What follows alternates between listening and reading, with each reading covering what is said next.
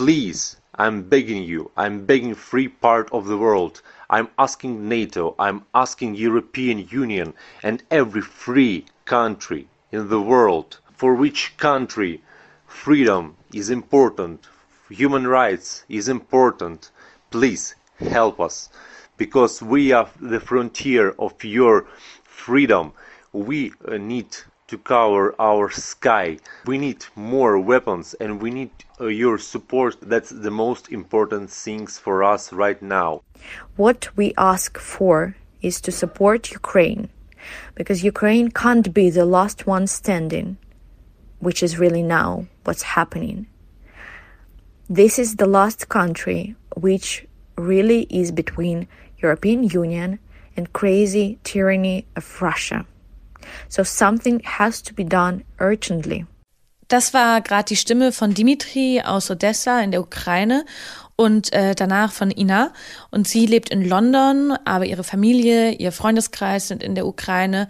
Genau, und sie hat mir den Kontakt zu Dimitri vermittelt, ähm, weil sie gerade überall versucht, ukrainische Stimmen Gehör zu verschaffen.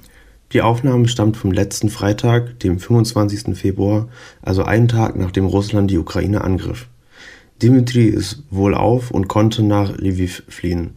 Die Stadt, die auch als Lemberg bekannt ist, liegt im Westen des Landes, ca. 70 Kilometer vor der Grenze des EU-Landes Polen. Genau, und wir nehmen heute am 2. März die Podcast-Folge auf.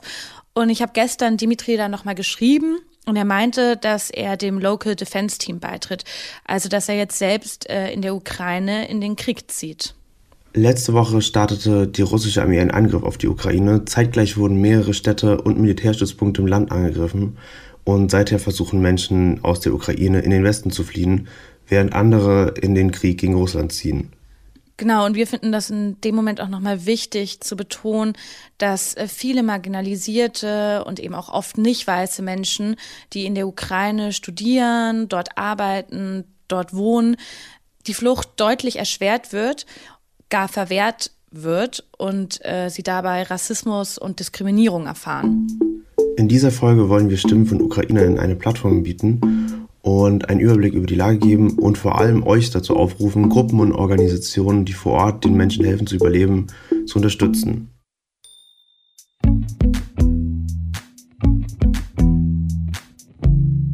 Dafür reden wir heute mit äh, Inga Pilipczuk von Kiewer Gespräche eine Organisation, die sich für den ukrainisch-deutschen Austausch stark macht. Ich bin Vince und ihr hört Solidarität, was können wir tun, dem Podcast, bei dem wir alle zwei Wochen Projekten und Akteurinnen eine Plattform bieten, mit denen wir uns solidarisch zeigen können. Genau, und mein Name ist Luna. Ja, und damit sage ich willkommen. Und auch Hallo an Inga. Ähm, vielleicht willst du dich erstmal kurz vorstellen? Klar, also ich bin Inga Plepczuk. Ähm, ich komme aus Kiew, aus der Hauptstadt der Ukraine. Ich wohne seit 13 Jahren in Berlin und ich habe in den letzten Jahren auch als Journalistin gearbeitet und als Dokumentarfilmemacherin und arbeite jetzt bei der Organisation Kiewer Gespräche ich bin mit meinem Heimatland sehr verbunden. Also ich habe als Journalistin auch in den letzten Jahren aus der Ukraine berichtet äh, und natürlich auch als äh, Mitglied des Kiewer Gespräche-Teams bin ich oft dort zu Dienstreisen und äh, ja, im Austausch mit Kolleginnen vor Ort. Und das, was jetzt gerade passiert, ähm, tut einfach unheimlich weh. Ja, das war eh auch so, ähm, ist eine gute Überleitung zur nächsten Frage, ähm, weil bei der Vorbereitung auf die Folge habe ich irgendwie überlegt, als ich davon erfahren habe, äh, dass jetzt einfach in der Ukraine ähm, Krieg ausbricht, ähm, ja, wie ich mich da gefühlt habe. Und irgendwie war ich total unter Schock. Und dann war mir aber relativ schnell klar, so irgendwie, was kann ich jetzt machen? Und dann meinten wir, wir müssen eine Spezialfolge machen. Und Vince, du warst auch sofort dabei und, und hattest Lust, das eben umzusetzen. Vielleicht willst du kurz beschreiben, wie du dich dabei gefühlt hast, als du davon in den Nachrichten erfahren hast? Also ich war auf jeden Fall auch äh, schwer erschüttert, allein schon, weil es eben, keine Ahnung, die, äh, der Konflikt, der sich irgendwie schon angebahnt hat, jetzt auf einmal so real und handfest war. Und ähm, auch natürlich besorgt um die Familie, die ich auch äh, noch dort habe, ähm, vor allem auch auf der Krim und auch äh, in der Ostukraine.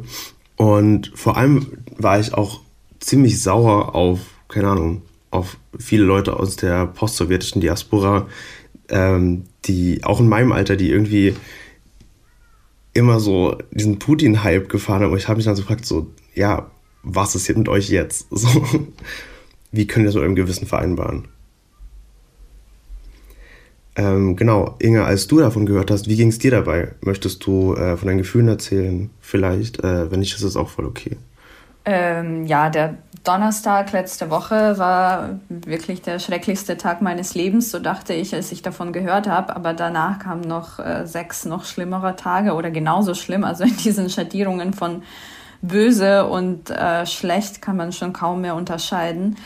Ähm, das war ein Schock. Also ich habe, ähm, also ich war schon sehr angespannt die letzten zwei, drei Wochen, als die Situation sich immer wieder zugespitzt hat und es klar war, dass etwas passieren kann und Putin äh, diese sogenannten ähm, Volksrepubliken da ähm, anerkannt hat und es klar war, dass irgendeine Eskalation vorbereitet wird.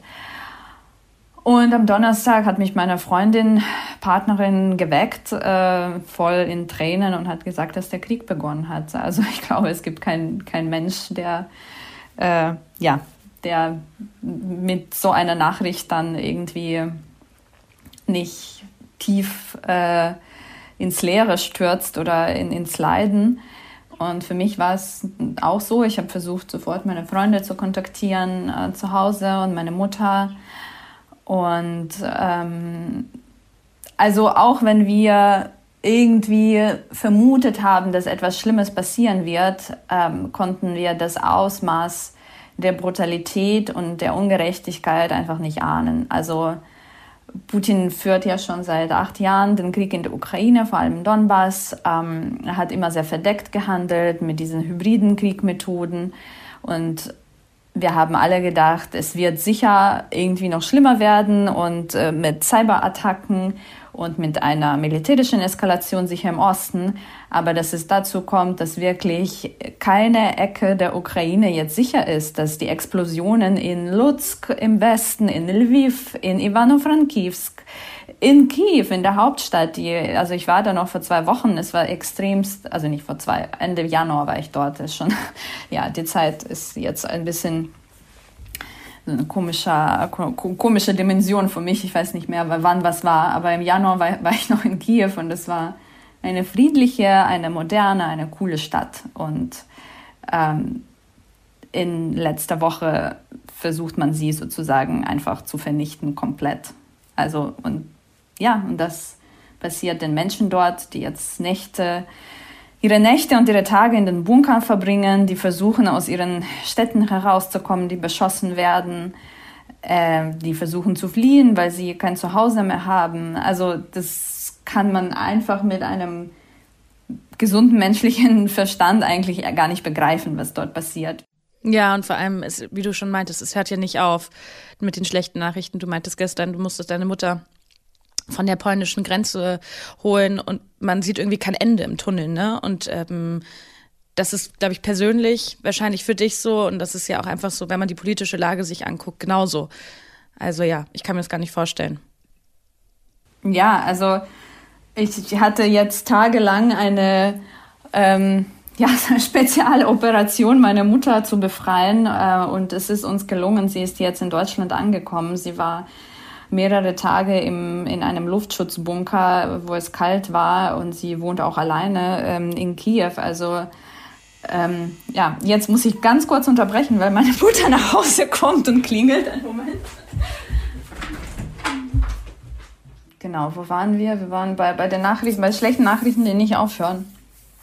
Genau, es ist jetzt ähm, tatsächlich so, ähm, es geht nicht nur mir so, es geht wirklich allen Ukrainern und Ukrainerinnen man hat einfach Angst aufzuwachen und äh, man hat Angst, ähm, irgendwie die Nachrichten zu verpassen, die wichtig sind. Und gleichzeitig hat man ständig Angst, aufs Handy zu gucken, weil jede Nachricht kann noch schlimmer werden als die, die alte. Man hat Angst, in einem schlechten Zustand ähm, sein, um diese Nachricht überhaupt ähm, lesen zu können, weil viele schon sehr erschöpft sind und äh, das, das ist einfach ein Terror. Ähm, Genau, und deswegen ist es natürlich eine riesige Erleichterung, dass meine Mutter jetzt bei mir ist und dass wir es geschafft haben, sie aus der, Ost aus der Ukraine zu holen und sie wirklich eine äh, sehr lange Odyssee unternommen hat, um, um, um hier anzukommen. Ne? Sie war irgendwie drei Tage unterwegs mit verschiedenen Zügen, die extrem langsam und ähm, mit Umwegen gefahren sind. Und dann haben wir sie an der polnisch-ukrainischen Grenze abgeholt. Und das hat ja auch noch äh, zwei Tage gedauert, bis wir hier ankamen. Genau, aber jetzt mache ich mir Sorgen um meine Freunde, die dort geblieben sind und in verschiedenen Städten äh, in ihren Bunkern sitzen und sehen, wie ihre Städte zerstört werden. Ähm, das ist überhaupt schwer zu beschreiben, was, was für eine Lage das ist. Also gestern wurde, habe ich gesehen, wie ja in Kiew auch so ein Fernsehturm ähm, angegriffen wurde. Ne? Es gab so eine Explosion und es gibt auch Freunde, die sehr in der Nähe wohnen und äh, zu sehen, wie sie ihre ähm, Videos aufnehmen aus dem Zentrum äh, der Geschehnisse. Also es also ich bewundere sie für, für, für, ihre, für ihren Humor in diesen Situationen und für ihre Kraft irgendwie dabei noch, ähm, ja, ich weiß nicht, lächeln zu können und äh, Witze zu machen. Aber es macht mir auch extrem Sorgen. Ja, ja, ich bin da voll bei dir. Ähm, kurzer Einschub, ich fand das auch in den letzten Tagen ähm, auch krass so zu sehen, keine Ahnung, auch als ich so durch TikTok gescrollt bin, dann, also auf der For You-Page, dann sind ja auch einfach so Beiträge von anderen Leuten, die man nicht folgt und auch Livestreams und dann waren das auch Livestreams eben aus der Metro, äh, wie dann halt Leute dort gekauert haben und das so, so zu sehen, dass, also auch so mehr realisieren kann man das, glaube ich, kaum von weit weg. Ähm, ja, das war extrem krass zu sehen. Ähm, Genau, äh, wir haben noch ein paar Fragen an dich. Ähm, und zwar, äh, du arbeitest ja bei Kiewer Dialoge und ähm, euch gibt es seit 2005, wie wir bei unseren Recherchen herausgefunden haben.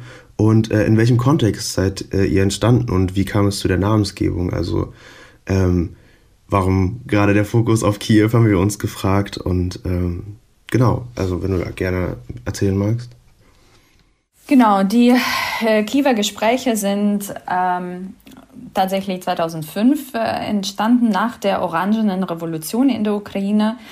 Wenn ihr euch erinnern könnt, es war so die erste, also noch vor der Maidan-Revolution 2013-14 gab es eine Orangenrevolution äh, in der Ukraine, ähm, ja, zehn Jahre früher.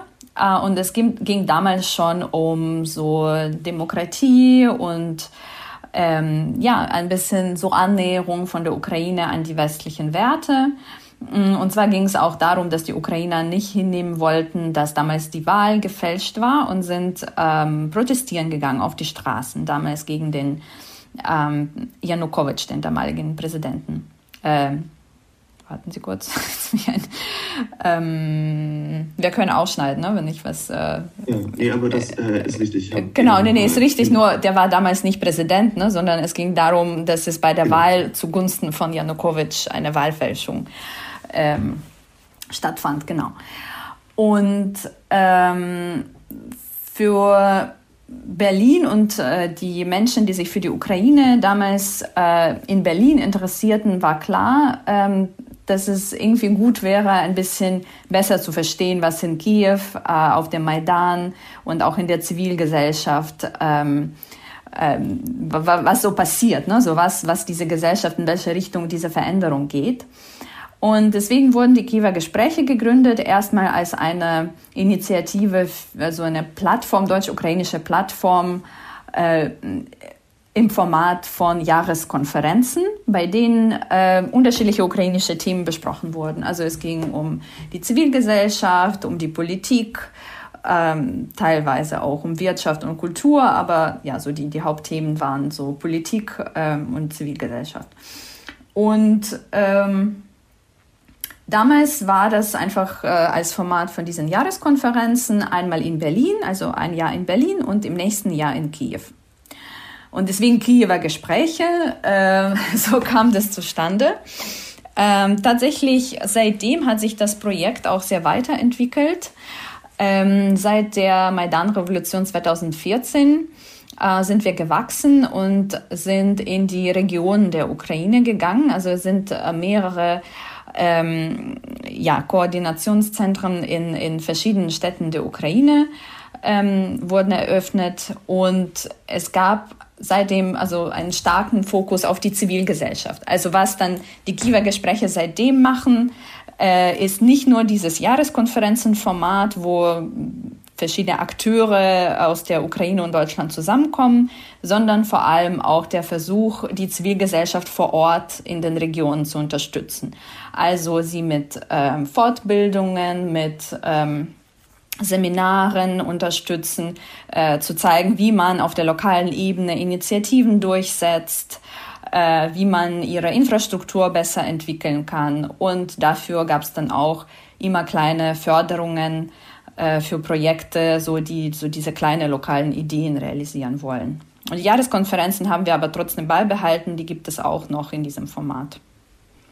Genau, nur als ganz kleiner Einschub für alle unsere HörerInnen, äh, die den Begriff Maidan nicht kennen. So, ich kann es nicht aussprechen, aber ähm, ich lese gerade selbst nochmal nach. Also es ist, glaube ich, über, übersetzt der Platz der Unabhängigkeit, äh, oder nee, Maidan bezieht sich auf einen Platz in Kiew, wo eben diese Proteste stattfanden.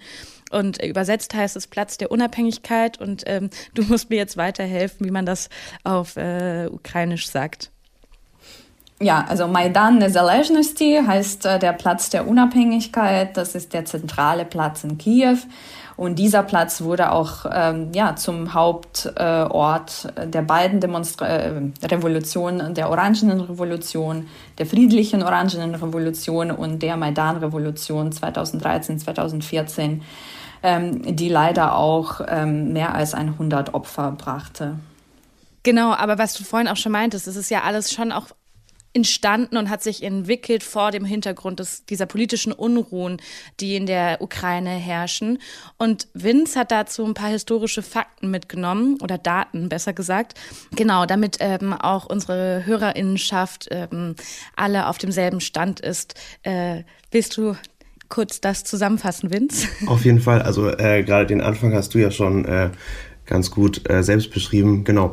Also ähm, seit 2012 äh, gab es die ersten offenen Debatten über einen NATO- und EU-Beitritt der Ukraine. Ähm, und genau, schon davor gab es, wie, wie du schon selber gesagt hast, äh, die Orangene Revolution, die eben auch dasselbe Ziel verfolgt hat.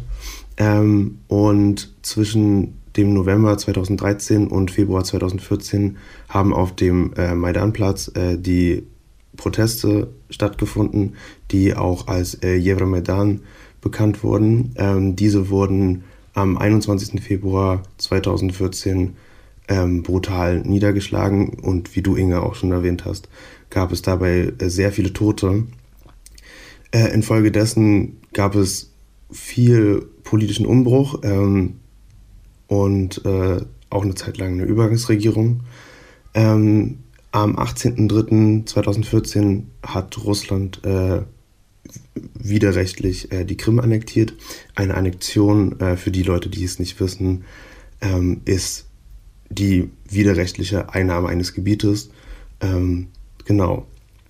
Ähm, ab, dem 14., äh, ab dem März 2014 äh, begannen auch prorussische Separatisten im Donbass, also eine Region, die die äh, Gebiete Luhansk und Donetsk äh, einschließt, aktiv Krieg zu führen, um eben sich von der Ukraine äh, loszusagen. Und damit begann eben auch der Krieg äh, im Donbass. Ähm, seit, seit dem 20. Mai 2019 ist der aktuelle Präsident äh, Volodymyr Zelensky im Amt. Und ähm, genau, äh, vor kurzem, am 24. Februar diesen Jahres, hat äh, Putin bekannt gegeben, dass er die von den Separatisten kontrollierten Gebiete Luhansk und Donetsk als eigenständige Republiken anerkennt, was auch äh, völkerrechtstechnisch ähm, nicht rechtens ist. Genau, und in dieser Übersicht, die Vince uns jetzt hier gerade gegeben hat, nimmt man ja ganz klar wahr, dass halt einfach die letzten, ja, dass in den letzten Jahrzehnten in der Ukraine einfach nur politische Unruhen waren und seit der Krim-Annexion ja eigentlich auch schon von Krieg die Rede sein kann. Wie siehst du das, Inga? Weil ich das Gefühl habe, dass jetzt in der breiten Öffentlichkeit in Deutschland oder außerhalb der Ukraine erst jetzt seit der vergangenen Woche von Krieg die Rede ist, wenn überhaupt. Manchmal reden ja Leute immer noch von Krise. Ja, genau. Wie würdest du das einschätzen? Ähm, ja, also für die meisten Ukrainerinnen ähm, hat der Krieg mit der Annexion der Krim angefangen. Und es ist auch wichtig zu sagen, dass das, was seit 2014 im Donbass äh, passiert, ist auch absolut klar ähm, Russlands äh, Vorgehen, Russlands Aggression äh, im Donbass, auch wenn Russland direkt mit den regulären Truppen nicht an allen äh, beteiligt war, was dort stattgefunden hat, hat andere Menschen instrumentalisiert und äh, mit Waffen ausgestattet und ähm, äh, ja, eingekauft, kann man sagen. Ähm, es gab auch Operationen, auch militärische Operationen, wo Russland auch mitgemacht hat. Also Debaltseve, Ilovaisk sind so die Schlachten, die man so 2014, 2015 ähm, beobachtet hat. Also Russland war in diesem Krieg äh, schon lange involviert äh, und hat diesen Krieg initiiert.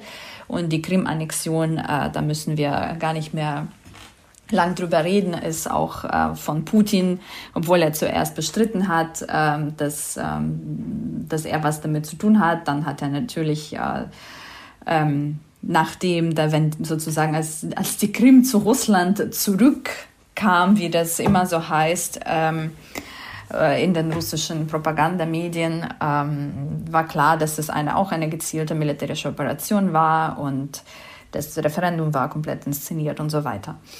Und deswegen ist es für mich natürlich absolut eindeutig, dass, dass dieser Krieg schon länger dauert. Und ich habe auch Freunde und ähm, ja, viele Menschen, die ich kenne im Donbass. Ich war auch oft zum Beispiel in Mariupol im Osten der Ukraine. Und ich, ja, ich kenne viele Menschen, die aus Donetsk fliehen mussten, die ihre, ihre, ja, ihr Zuhause dort auch verloren haben. Genauso wie jetzt andere Menschen in der ganzen Ukraine ihr, ihr Zuhause verlieren müssen. Ähm, deswegen würde ich das nicht irgendwie verharmlosen. Wir hatten schon Krieg. Ähm, aber was jetzt passiert, ist einfach äh, noch 10, 20 Mal so äh, maßstabiert. Ne? Was, was wir jetzt sehen, betrifft einfach jetzt die ganze Ukraine. Und tatsächlich glaube ich, dass, dass, dass es fatal war, das nicht zu sehen, was Putin da früher schon äh, gemacht hat. Und dass auch der Westen da irgendwie so halbherzig nur geholfen hat und die Ukraine in ihren ähm, Forderungen und in ihren Bedürfnissen ähm, nicht wahrgenommen wurde äh, und dass es immer wieder versucht, also dass man immer wieder in der EU auch und in Deutschland vor allem auch versucht hat, mit Putin weiter äh, einen guten Ton zu treffen und Geschäfte weiterzumachen.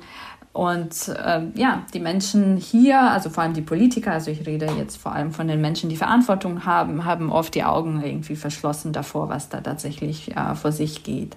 Also irgendwie das Ausmaß von dem, was jetzt passiert, ist crazy, also ist absolut wahnsinnig und überrascht alle. Aber wir können nicht sagen, dass es komplett aus dem Nichts kommt. Ne? Das hat sich angebahnt, wir haben diese Erfahrung gesehen, wir haben gesehen auch, was in Russland passiert, also wie äh, autoritärer, äh, wie noch mehr autoritär mit jedem Tag es wird, ne? mit den ganzen Gesetzen, die in den letzten Jahren dort äh, ähm, geschlossen wurden und äh, also mit den ganzen Initiativen und dass da jetzt irgendwie mal, also die Menschen können da dort nicht mal irgendwie im Internet Posts schreiben, ohne fürchten zu müssen, dass sie ins Gefängnis kommen. Ähm, genau, also diese Art von Gesetze wird dann verabschiedet äh, und man, man, kann auch irgendwie keine, keine Projekte mit dem Ausland machen, dann ist man gleich als ausländischer Agent gebrand, gebrandmarkt und so weiter. Aber das will ich jetzt auch nicht weiter viel ähm, erläutern, das ist gar nicht das Thema. Aber ich meine nur, die Entwicklung von Putin und seiner Politik in Richtung absolute Diktatur war sichtbar Und das ist natürlich super schade, dass, dass, dass wir, dass der Westen, dass die ganze Welt es nicht geschafft hat, ihn vor dieser großen Katastrophe zu stoppen, die gerade in der Ukraine passiert. Ja, genau, ich bin da auf jeden Fall voll bei dir. Du hast mir gerade auch äh, sehr aus der Seele gesprochen. Ähm, unsere letzte, aber auch unsere wichtigste Frage in diesem Podcast äh, ist, wie können sich Menschen mit UkrainerInnen solidarisieren ähm, und auch marginalisierten Menschen helfen, ähm, den Eintritt in die EU zu schaffen. Und ähm, genau, was, was möchtest du unseren HörerInnen äh, weitergeben? Äh, ja, ich habe tatsächlich versucht, so ein bisschen zu überlegen, wie man helfen kann, ähm, obwohl es jeden Tag sich ein bisschen verändert und so, aber es gibt ähm, ja, es gibt klare Wege, je nachdem, welche Bedürfnisse es gibt. Also die, die ganz, ganz, ganz klar, die ukrainische Armee muss unterstützt werden. Äh, die ukrainische Armee ist in, ähm, im Verhältnis zu Putins äh, Armee einfach ähm, super klein und super mutig und super, super gut tapfer in dieser Situation. Aber es ist einfach, wenn, wenn Russland jetzt noch mehr Truppen schickt und dann noch mit Belarus und dann irgendwelche tschetschenischen Kämpfer und also es graut einem einfach davor, was, was, wie, wie noch viel schlimmer es noch werden kann. Also es ist, also wie soll man gegen so einen übermächtigen Feind überhaupt kämpfen? Ne? Aber die Ukrainer tun das jetzt und deswegen braucht die ukrainische Armee Unterstützung. Also es gibt, ähm, äh, ich werde das jetzt nicht auflisten, vielleicht kann man das irgendwie, ähm, wie machen wir das am besten? Also es gibt auf jeden Fall so eine Seite, die wollte ich sagen, wie sie heißt, weil da sind so verschiedene die, äh, Infos äh, zusammen. Äh, sie heißt supportukrainenow.org und wenn man auf die Seite kommt, dann sieht man auch unterschiedliche Möglichkeiten, also von militärisch, also jetzt Armee einfach mit Geld unterstützen, bis humanitäre Hilfe und, und so weiter und so fort. Das ist, glaube ich, so eine eher so für, für die Gesamt-EU ähm, erstellte Seite.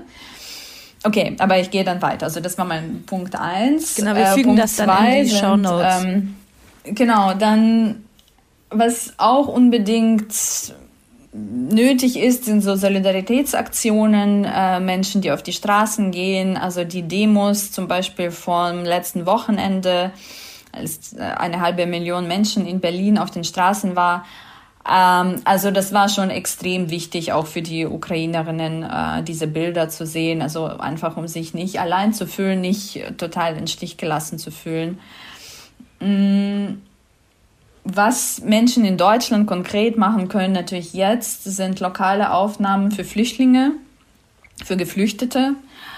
Ähm, es sind, glaube ich, also man muss recherchieren, in jeder Stadt äh, sind, entstehen jetzt Initiativen. Für Berlin ist es Ukra Ukraine äh, oder Ukraine Help Berlin, kann man googeln und da findet man auch ähm, Informationen dazu.